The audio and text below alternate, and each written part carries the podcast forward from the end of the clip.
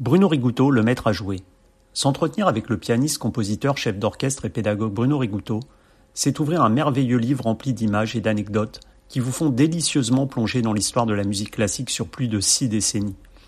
Seul élève du génial électron libre à la virtuosité rare Samson François, qui, en pyjama, l'a reçu pour une première leçon mémorable, lauréat entre autres du concours Tchaïkovski ou Marguerite Long, leur virtuose Rigouteau a enregistré des interprétations passées à la postérité dont le concerto de Schumann sous la baguette de Kurt Mazur. Laissez-vous porter par la voix du maître. Une interview signée Agent d'entretien.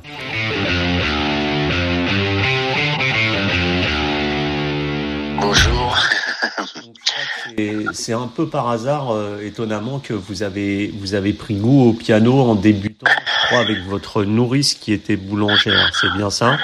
Oui, c'est ça. Oui, c'est ça. C'est une dame qui habitait à côté de chez nous, euh, en banlieue, voilà, et qui avait un piano. Voilà, donc euh, c'est si, si, c'est en en, en, étant avec elle où elle m'a fait comme elle connaissait un petit peu les, les, la musique, enfin elle m'a fait apprendre les notes et donc euh, apparemment euh, je les ai apprises très vite et ça, ça fait que ça a fait que qu'elle a prévenu mes parents qui n'étaient pas du tout musiciens et euh, que que voilà que c'était bon voilà j'avais une oreille disons mmh. et donc par la suite elle nous a gentiment donné son piano, qui était un vieux piano. Enfin, je l'ai en photo, donc je, je, peux, je, peux me souvenir de ça, mais euh, qui était vraiment un, un, un coucou. Quoi. Mais peu, importe, peu importe. De toute façon, c'est en fait c'est le contact premier avec l'instrument qui a été euh, qui a été tout de suite, et surtout que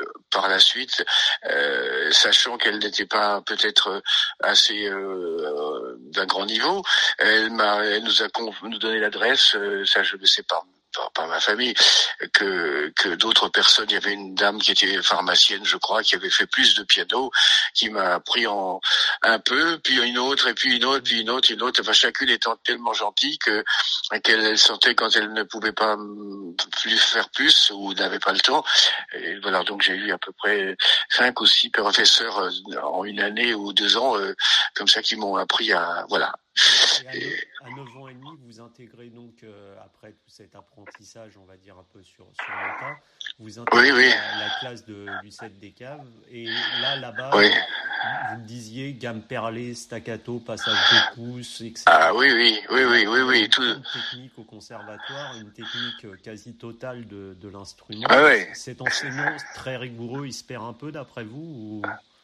Oh, pas du tout, pas du tout, pas du tout. Euh, non, non, non. Il y a, il y a toujours. vous savez, ça fait partie de c'est euh, des bases de tout, toutes choses, comme en sport, comment, comment. Euh, si vous faites de l'escrime, c'est pareil. C'est toutes sortes de choses, comme en danse, évidemment. Tout ça. Non, non. Sans ça, on peut rien faire. On peut pas. je veux dire, moi qui adore le jazz, je pense qu'en jazz, on n'a pas besoin de faire des gammes et des et des voilà des choses comme ça parce que c'est une toute autre technique de toute façon et toute autre approche. Mais euh, mais là, c'est impossible de, de pas de pas passer par ça. C'est, euh, il y, avait un, très bel exemple de, de Horowitz qui l'a écrit quand il était euh, avec son professeur en Russie.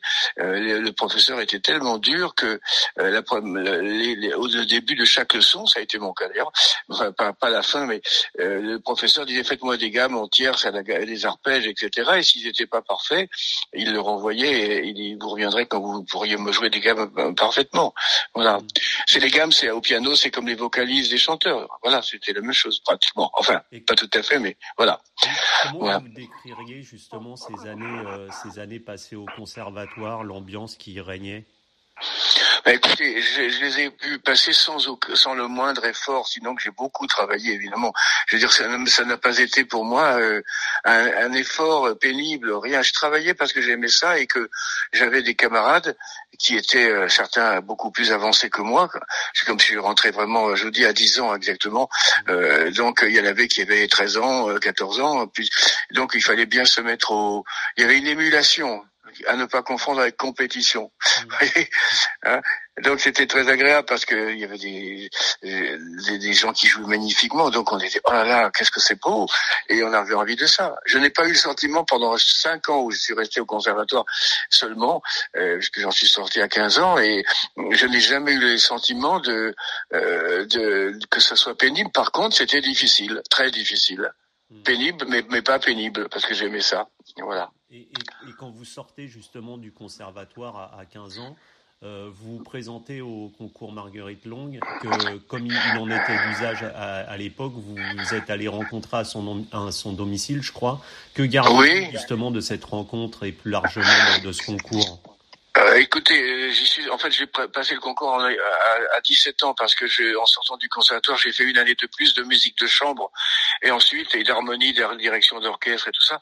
Mais euh, je, quand je suis arrivé chez Marguerite Long, euh, c'était pour qu'elle me teste par rapport à son concours, pour qu'elle entende mon niveau. Hmm. Et euh, je lui ai joué euh, quelque chose. Enfin, ça a duré une heure. C'était très impressionnant, très impressionnant. Et, euh, elle m'a dit une jolie chose, enfin un beau, un beau mot donc, que j'ai retenu toujours. Elle m'a dit vous avez de l'estrade. Hmm. Donc ça veut, ça veut dire vous avez de la présence, enfin. Et bon voilà. Et après je suis arrivé au concours et, et à mon grand étonnement, je suis arrivé en finale. Parce que je, pense, je pensais aller faire un concours, je pensais le faire pour euh, voilà comment on découvre quelque chose. Et, et le niveau était extraordinairement dur parce qu'il y avait il y avait euh, dans le président du jury c'était c'était Émile Gilles. Mmh. Il y avait il y avait des Russes incroyables qui jouaient. Enfin voilà, bref, je suis arrivé au bout. Et, et, devant, et quand vous êtes allé voir euh, Madame Long, vous, vous aviez euh, interprété quoi? Vous vous en souvenez? Ben, j'ai joué ce qu'il y avait la première épreuve qui était la sonate funèbre de, de Chopin. Le premier mouvement et le dernier mouvement, c'était une œuvre imposée à tous les élèves.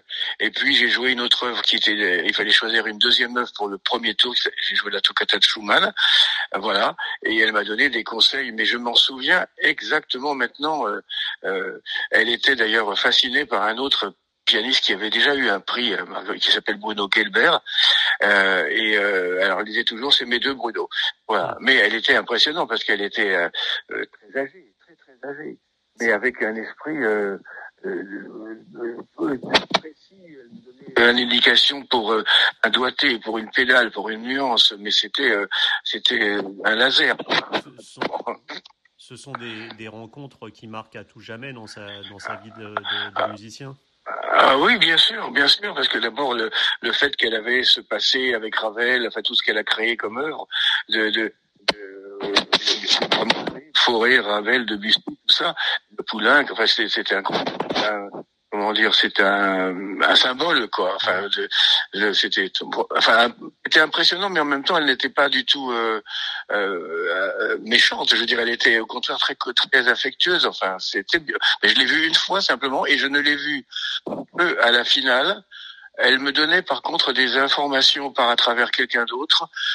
Elle était dans le jury et je savais quand euh, à la première épreuve euh, que je, suis passé euh, euh, finalement haut la main devant les autres pour atteindre la deuxième. Elle m'avait fait savoir qu'elle était contente. Voilà, c'est tout. Et, et à l'âge de 13 ans, je crois que vous recevez votre premier premier disque qui n'est autre qu'un album de Samson François qui a été oui, un, oui. un, choc musical, et bien que certains de vos professeurs vous déconseillent, euh, il y a une rencontre et une première leçon incroyable de 6 heures avec cet enfant terrible. Oui, oui, oui. Bah, je vois que vous savez bien beaucoup ouais. de choses. oui, c'est vraiment ça. La, la, sonate funèbre, la Passionata de Liszt. Oui, et, euh, voilà. Comment s'était déroulé oui. ce moment euh, tout à fait incroyable, cette première bah, rencontre bah, C'était comme si j'avais rencontré un ovni, quoi. Enfin, dire un professeur hors norme euh, euh, qui, qui, qui jouait devant vous, euh, qui mettait des doigtés incroyables qu'on n'aurait jamais imaginé, enfin les, les, et puis des phrasés incroyables. C'était, euh, c'est comme si ça m'avait complètement changé ma manière de jouer, enfin pratiquement. Euh, de, donc j'ai essayé de, de m'approcher de ça puisque j'avais été vraiment révolutionné, je dirais, par son disque. Mmh pour ça que je voulais travailler avec lui. Et il a, euh, et comment dire, il, m'a vraiment très gentiment euh, accueilli mais complètement. Et puis je vous dis, la leçon de 6 heures, j'avais jamais vu ça de ma vie. Euh, je crois qu'au début, il avait, il avait oublié que vous veniez, non C'est ça? Oui, oui, c'est ça. Oui, oui, oui, parce qu'il vivait la nuit en plus. Alors, euh, bon, il avait oublié. Et quand je suis arrivé, il était en pyjama. Euh, bon, alors il m'a dit attendez-moi et puis mon père qui m'accueillait, qui m'amenait, euh, me, me, comment dire, euh, s'est inquiété au bout d'un moment. Enfin, je, euh, il est remonté pour voir qu'est-ce qui se passait et son sang lui a dit non, vous inquiétez pas, je, je vais, je le on va continuer à travailler, je lui donnerai un taxi et je paierai un taxi, il rentrera chez vous et ça durait six heures. Enfin, six heures d'explication, six heures de discussion, six heures de, de plein de choses. D'accord. Voilà. Et je crois qu'au-delà de, la, de, de l'apprentissage purement musical, euh, Baudelaire, Casavets, Artatum ou Edgar Allan Poe, c'est à tout un univers dépassant largement le cadre de la musique classique auquel il vous a ouvert son François aussi. Oui, c'est ça qui était très bien parce que je n'avais pas une grande. Euh, j'aimais beaucoup la poésie, beaucoup de choses comme ça. Évidemment, à, 17 ans, on est en plein romantisme, etc. C'était c'était évident. Mais lui, il m'a ouvert, il m'a conseillé des lectures. Euh, il m'a parlé de au fil des, de toutes les leçons, bien sûr. Mais ça m'a donné cette envie de euh, d'aller au-delà de la musique ou de chercher à travers euh, d'autres euh, formes d'art une inspiration pour la musique. C'est, ça a été vraiment important. La peinture, par exemple, pour moi, je suis très visuel. Et donc euh, tout ça, j'aurais jamais pu, enfin j'aurais jamais eu aller envie d'aller aussi loin dans la, dans, dans, dans le parallèle avec la musique. Vous voyez, en voyant des choses, je vois des musiques, en voyant, en lisant des livres, je, euh, je ressens des émotions musicales, pratiquement. Mmh. Voilà. Ça, ça vous a. Qui est important. C'est important pour parce qu'un artiste qui n'est pas cultivé, c'est c'est c'est un non-sens. Mmh. Ça, donc ça, ça vous a apporté même euh, en inspiration par rapport à votre jeu dans sa, dans sa globalité. Oui, c'est ça. Oui, oui. Et puis, enfin, il n'y a pas de papier collé, si vous voulez, avec ça. Mais disons que euh, que si vous ne savez pas ce qu'est la, littérature russe, vous pouvez, euh, vous avez du mal à trouver euh, le sens de la musique russe, de Pushkin, de, de, de, Tchekhov, de tout ça, ça. Ça va vers Tchaïkovski, ça va vers vers, vers Rachmaninov, tout ça. Voilà, c'est absolument lié. Et la musique impressionniste va vers va vers Baudelaire tous les poètes, etc. C'est très intéressant. Et, très euh, intéressant. Et, certains ont reproché, malgré le génie de Samson François, qui ne suivent pas forcément à la lettre le texte, c'est-à-dire les notes. Euh, ne doit-on pas parfois justement aller au-delà, au-delà de ça, au-delà des notes? Non, au-delà des notes, non. Mais parce qu'elles sont, franchement, je compose moi-même. Euh, je veux dire, si quelqu'un ne jouait pas du tout les mêmes notes que j'ai composées, euh, ça me, ça me paraît très bizarre. Mais par contre, à travers ces notes-là, il y a une manière de les agencer et de les euh, faire bouger, de les faire respirer, de les faire changer. Voilà, c'est ça, c'est certainement interpréter une œuvre, ce n'est pas improviser une œuvre. Par contre, il faut une part de liberté, ce qui est presque la même chose que qu'improviser, pour ne pas se figer. Sinon, tout le monde jouerait de la même manière, toujours, euh, toujours au métronome. Euh, voilà, les nuances, pareil. En fait, les, nuances et les, et les, euh, enfin, l'âme d'un musicien, ça se manifeste par par sa chaleur humaine, par tout ce qu'il a envie de, raconter. La musique, ce sont des mots, ce sont des mots déguisés par, dans des notes. Hmm. Et, et euh, cette ouverture euh, que Sanson François vous a apportée vers Art Tatum, par exemple, vers le jazz, c'est quelque chose qui vous a influencé? Alors même si la musique ah, classique a, perdu, a, perdu, de son côté improvisation, qui était le cas euh, du temps de Mozart ou de Beethoven, ça, ça vous a quand même largement influencé sur votre jeu, vous pensez? Oui, ça beaucoup, beaucoup, beaucoup, beaucoup. De toute façon, ça m'a fait découvrir le jazz, jazz puisque imaginez bien, à 17 ans, 18 ans, je n'allais pas dans des boîtes de jazz. Enfin, je suis allé avec lui. Bon, mais euh, et j'ai rencontré des, des, artistes de jazz justement. Euh, euh, j'ai même rencontré Oscar Peterson. Enfin, des, des gens qui justement ne jouaient pas du classique, mais qui qui, ont, qui avaient euh, qui étaient fascinants tellement ils avaient d'autres facilités. Errol Garner, par exemple.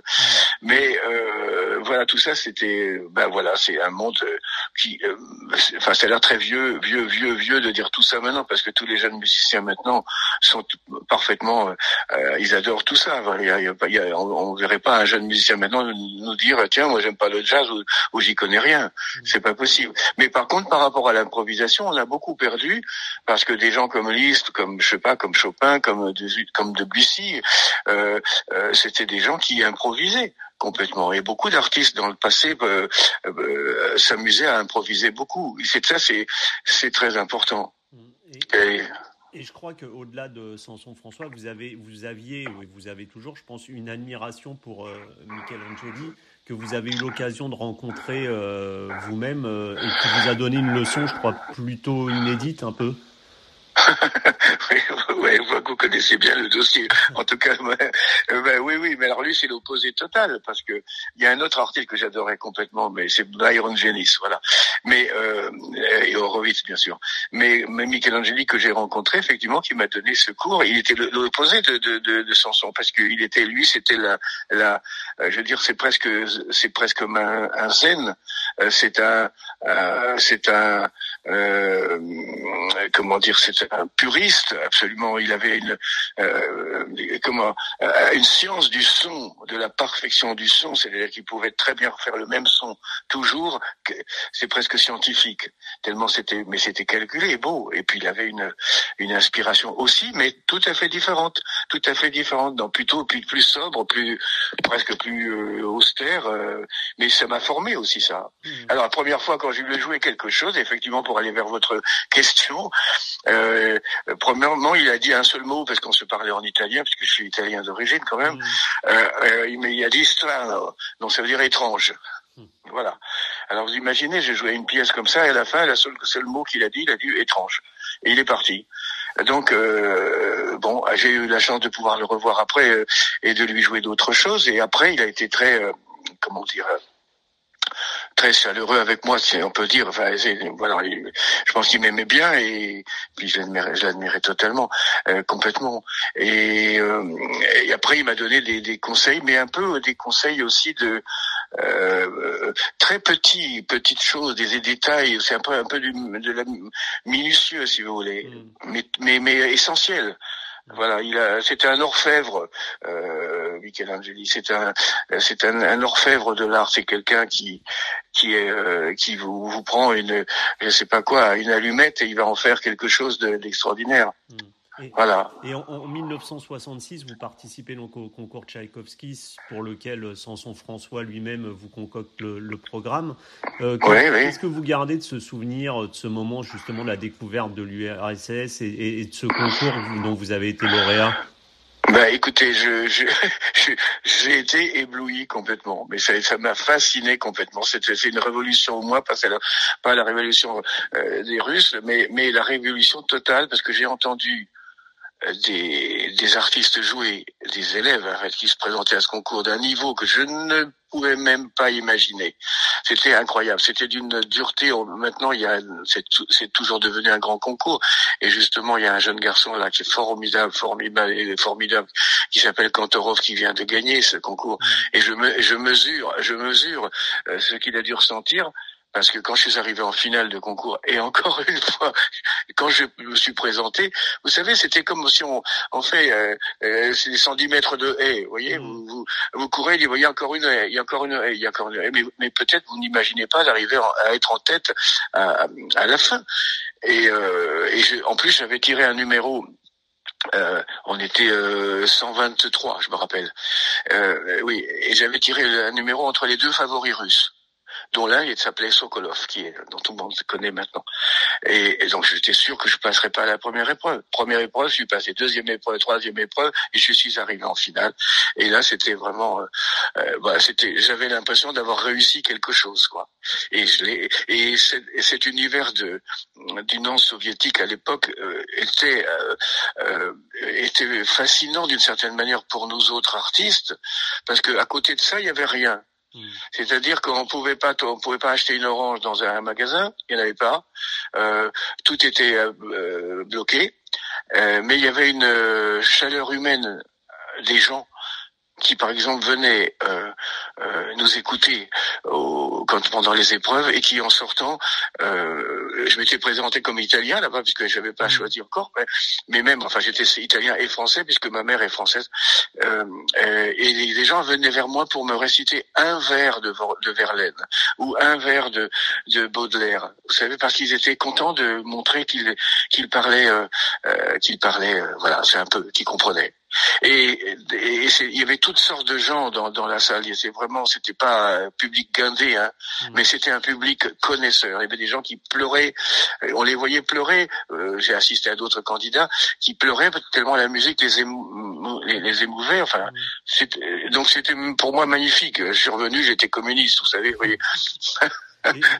Et, ce programme que vous avez concocté euh, Samson François, c'est, on peut savoir ce que ce qu'il comportait exactement? Ah ben, D'abord, il y avait euh, il y avait une sonate de Chopin, mais c'était pas celle la sonate funèbre, c'était l'autre. Il y avait la septième sonate de Prokofiev. Et il y avait euh, les études symphoniques de Schumann. Il y avait des études évidemment difficiles toujours, etc. Et les deux concertos, c'était le premier concerto de Chopin et le concerto de Tchaïkovski à jouer en finale. Voilà. Et il y avait si je me mais enfin, je, si il y avait la, une sonate de Beethoven Appassionata, voilà, enfin, c'était, c'était lourd, lourd, lourd, lourd, lourd, et surtout, on travaillait. Vous pourrez couper, monsieur, si vous voulez, parce que si vous voulez, si c'est trop long tout ce que je vous dis, mais par exemple, euh, on travaillait au conservatoire de Moscou, évidemment, dans une salle et on avait une salle du matin jusqu'au soir euh, euh, à disposition. Ce qui est d'ailleurs très différent des concours de maintenant, parce que les concours de maintenant souvent, les élèves qui, qui participent, ils ont trois heures par jour euh, à leur disposition.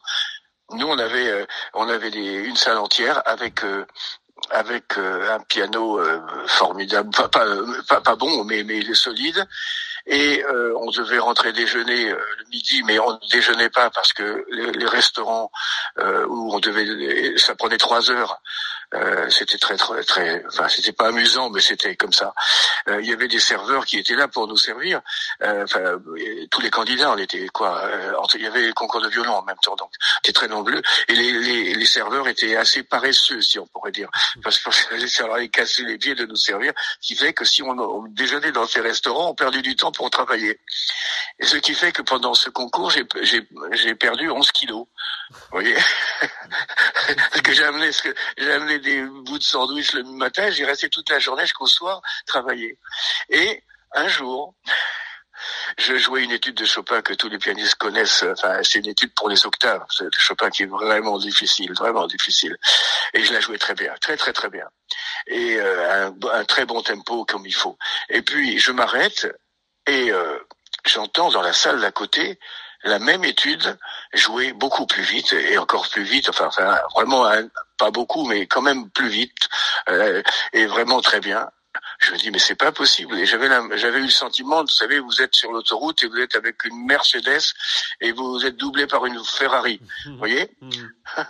Alors je sors de ma classe je, je tape à la salle d'à côté parce que je dis merde, alors c'est un, c'est un, concurrent qui est là. Et je, euh, le jeune russe, russe qui était là, je lui dis bonjour, et il parlait anglais, voilà. Et euh, j'ai dit vous êtes euh, faites le concours. Il dit ah non non pas du tout. Je suis étudiant là seulement. Ah bon? Alors j'ai dit bon mais vous êtes étudiant, euh, c'est très bien ce que vous faites. Il dit oui oui mais euh, vous faites des concours. Bah, il me dit ah bah oui, j'ai gagné deux j'ai gagné deux autres concours déjà à Rio de Janeiro etc. Et, et, et là je suis en perfectionnement seulement. Donc ça vous disait le niveau qu'il y avait. Voilà. Bon, bah, c'est une anecdote de ce genre de choses. Et, vous-même, ensuite, donc, vous avez été, puisque vous l'êtes encore aujourd'hui, vous enseignez à de nombreux élèves, tel euh, François Dumont, que j'ai eu la chance d'interviewer. Je voulais savoir quel maître était Bruno Riguto dans la transmission. Est-ce que vous êtes plus le professeur qui imprime une marque ou un artiste euh, qui enseigne en fonction de la personnalité de son élève? Ben, c'est la deuxième chose que vous venez de dire. Mais je voulais rajouter une chose aussi par rapport au, à l'Union soviétique qui s'appelait mmh. Union soviétique. C'est grâce à ce concours, pendant dix ans de suite, je suis allé jouer chaque année là-bas. Et donc, ce qui fait que j'ai euh, une connaissance de de la Russie, enfin de l'Union soviétique totale. Je suis allé jouer en, en Géorgie, enfin dans tous les pays, satellites, si on pourrait dire. Mm. Et ça, ça c'était formidable parce qu'on on a eu des contacts euh, musicaux euh, enrichissants, enfin de plein de choses. J'ai joué en Azerbaïdjan, enfin, enfin voilà. Bref, donc quant à l'enseignement, ben non, pour moi c'est l'important, c'est c'est pas que les élèves, euh, j'aime pas dire le mot élèves, les étudiants, enfin bon voilà, euh, ils sont là pour étudier, hein, euh, ou disciples non plus, voilà. Mais euh, je, je, suis là pour écouter ce qu'ils ont en eux et développer ça. Et surtout pas pour que qu'ils jouent comme moi. Hmm. Alors bien sûr qu'ils vont prendre des choses comme de moi puisque puisque je leur montre des choses et puis des choses qu'ils auraient peut-être pas imaginées. Mais euh, ils sont pas obligés d'avoir mon son ni ni mon phrasé. Euh, il faut leur faire euh, leur, leur dire tu vois tu, tu es suffisamment musicien pour pour avoir découvert quelque chose à toi là dedans. Mm. Et euh, moi, je déteste euh, ça. Je, on voudra peut-être dire ça, mais je déteste les, les professeurs qui disent, en présentant un jeune ou quand on parle d'un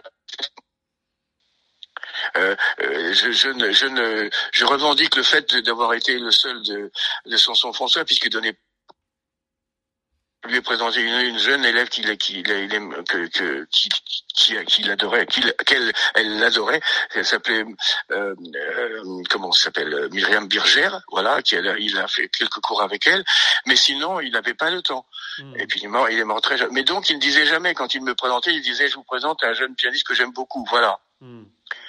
Et mon enseignement, c'est ça. C'est, euh, je pense que tous les, j'allais dire les gosses, oui, les jeunes qui sont sortis de, de chez moi, euh, ils sont libres et ils ont leur personnalité. Voilà. Et je pense qu'ils transmettent la même chose à, leurs élèves. Et, quand vous avez publié votre premier disque, vous, cette industrie, cette industrie du disque, à l'époque, elle était en pleine croissance. Aujourd'hui, on va dire que le, support bah. disque tel qu'on connaît, il se meurt un peu au profit d'une musique souvent qui est digitalisée. Est-ce que d'après vous, ça, ça modifie la manière dont les musiciens abordent l'enregistrement, surtout aujourd'hui avec des, des, logiciels qui permettent un peu de lisser la musique, malheureusement, avec moins de, peut-être moins de, de spontanéité?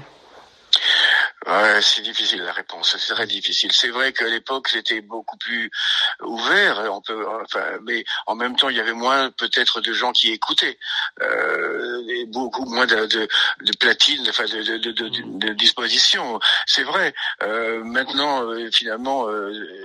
Euh, on peut avec les, les, réseaux faire passer beaucoup plus de choses. On n'a même pas besoin que le disque existe euh, matériellement, si vous voulez. Euh, euh, bon, disons que moi, euh, euh, j'ai eu la chance parce qu'après un concert, euh, j'ai quelqu'un est venu me voir pour me dire, ben, vous voudriez-vous lire enregistrer Et j'ai dit, ben oui, j'étais très étonné. Mais donc, et là surtout, je suis arrivé dans le bureau de, de Eddie Barclay. Je ne sais mhm. pas si vous connaissez Eddie Barclay, oui. Bon, qui avait décidé donc grâce à, à, une autre personne qui était venue me voir de d'ouvrir un département classique. Mhm. Donc je suis arrivé dans le bureau de Eddie Barclay qui pour, pour signer mon contrat avant que j'ai enregistré bien sûr. Et Eddie Barclay qui était vraiment magnifique, une prestance euh, inouïe ce, ce, ce, ce monsieur. Euh, il m'a fait asseoir, il était tout en blanc lui, euh, et il m'a donné un verre de, un, grand verre très large. Euh, il m'a servi un verre pas plein mais pratiquement, enfin de, de Bordeaux. Il m'a offert un cigare, je fumais pas du tout, et il m'a dit bon ben voilà, on va collaborer, et je suis très content. C'était un, un, joke, vous voyez, c'était incroyable. Et donc après, c'est comme ça que oui signé votre premier contrat de, de disque. Oui, oui, oui, c'est ça, c'est ça. Et ensuite, j'ai, et ensuite, comme lui, il venait de la, de la, enfin, il, non, il était le pape de la variété, enfin, mmh. et compagnie et tout le monde. Euh, c'est lui qui a décidé que nous aurions les artistes euh, qui, euh, qu'il avait choisis, Fontana Rosa, etc., plein de gens, euh, beaucoup, euh, de faire des grandes affiches. Ça, on n'avait jamais fait des affiches énormes comme d'un mètre de haut pour flaquer sur les murs quand on faisait un concert. C'était tout à fait nouveau. Hmm. Mais, mais ce qui a été important, c'est qu'il a, il a, il a donné les moyens pour qu'on enregistre des disques avec orchestre. Alors qu'un disque d'orchestre, ça coûte une fortune. Hmm. Mais maintenant, c'est très difficile. De, de, si je demandais maintenant à, dire, à faire un disque de, euh, encore maintenant, on me dirait, mais monsieur, euh, payez-le vous-même. Vous voyez C'est ce qui se fait d'ailleurs euh, la plupart du temps. Mais donc ça a changé, ça a changé. Et, mais bon, il y a beaucoup plus de musiciens encore maintenant qu'auparavant. je pense, c'est un peu embouteillé. Mais moi j'ai confiance parce que je euh, je pense que le, je fais surtout confiance si les concerts existent à nouveau puisque on en est dans mm. dans une sale période vraiment. Euh, mais je sais pas, mais j'ai eu beaucoup de chance de faire ces disques. Ben J'espère de les avoir fait bien, sinon je n'aurais pas pu continuer. Justement, dans, dans, votre coffret euh, DK, donc paru en, 2013, on, on retrouve euh, Chopin, Debussy, Liszt, mais on y retrouve aussi le, célèbre concerto pour piano orchestre de, de Schumann sous la baguette de Kurt Masur. Euh, C'est un enregistrement qu'on qualifie un enregistrement de légende. Je voulais savoir comment s'était déroulée cette rencontre avec un chef que vous admirez tant. Ah ouais, écoutez, ça fait. D'ailleurs, je dois dire aussi, pardon de faire ma pub, mais que j'ai en fait enregistré dans beaucoup d'autres endroits encore, chez euh, chez l'Iran, au Japon, j'ai plein de disques que j'ai enregistrés aussi là-bas, et dans le concert de Schumann, j'avais déjà enregistré mmh. autre part. Mais euh, quand on rencontre, c'est toujours la même chose. Je vous, on a parlé de Michelangeli, on a parlé de Samson François. Quand on rencontre un chef qui, et je vous peux parler de Giulini, Carlo Maria Giulini, avec qui j'ai joué, enfin plein mm. d'autres, mais, mais Comte Mazur, lui, puisque ça a été l'occasion, on a euh, le sentiment que cet homme euh, va vous faire euh, découvrir, va vous enthousiasmer et va vous galvaniser. Et, et donc on est porté par le, le souffle euh, d'un homme comme ça, enfin sa, sa, sa, sa, musique, enfin sa passion, son son métier, enfin ça tout ce que vous pouvez. Et donc on joue mieux euh, parce qu'on est, c'est, c'est, on est galvanisé euh, un peu, on est oui, oui, oui, oui. Je, suis désolé de la comparaison qui est vraiment idiote à ce que je vais vous dire, mais ça me vient à l'esprit comme ça. Si justement je, je me, on me propose de, de, monter dans une voiture et que je vais prendre, je sais pas quoi, une, euh, je veux dire quoi, une Opel, je dis oh elle est belle, c'est tout. Mais si on me demande de, de, de monter dans une Ferrari encore une fois, en montant dedans, euh, je, je, je vais être exalté, n'est-ce pas? J'ai essayé de c'est une émotion incroyable. Donc ceci ajouté fait que cet homme m'a servi beaucoup. Il a été très très très très humble. Euh, euh, pratiquement l'enregistrement s'est fait en deux jours, euh, parce qu'il avait pas que le concert de Schumann, mais mais c'était formidable. C'était c'était comme comme une lettre à la poste, comme on dit parfois.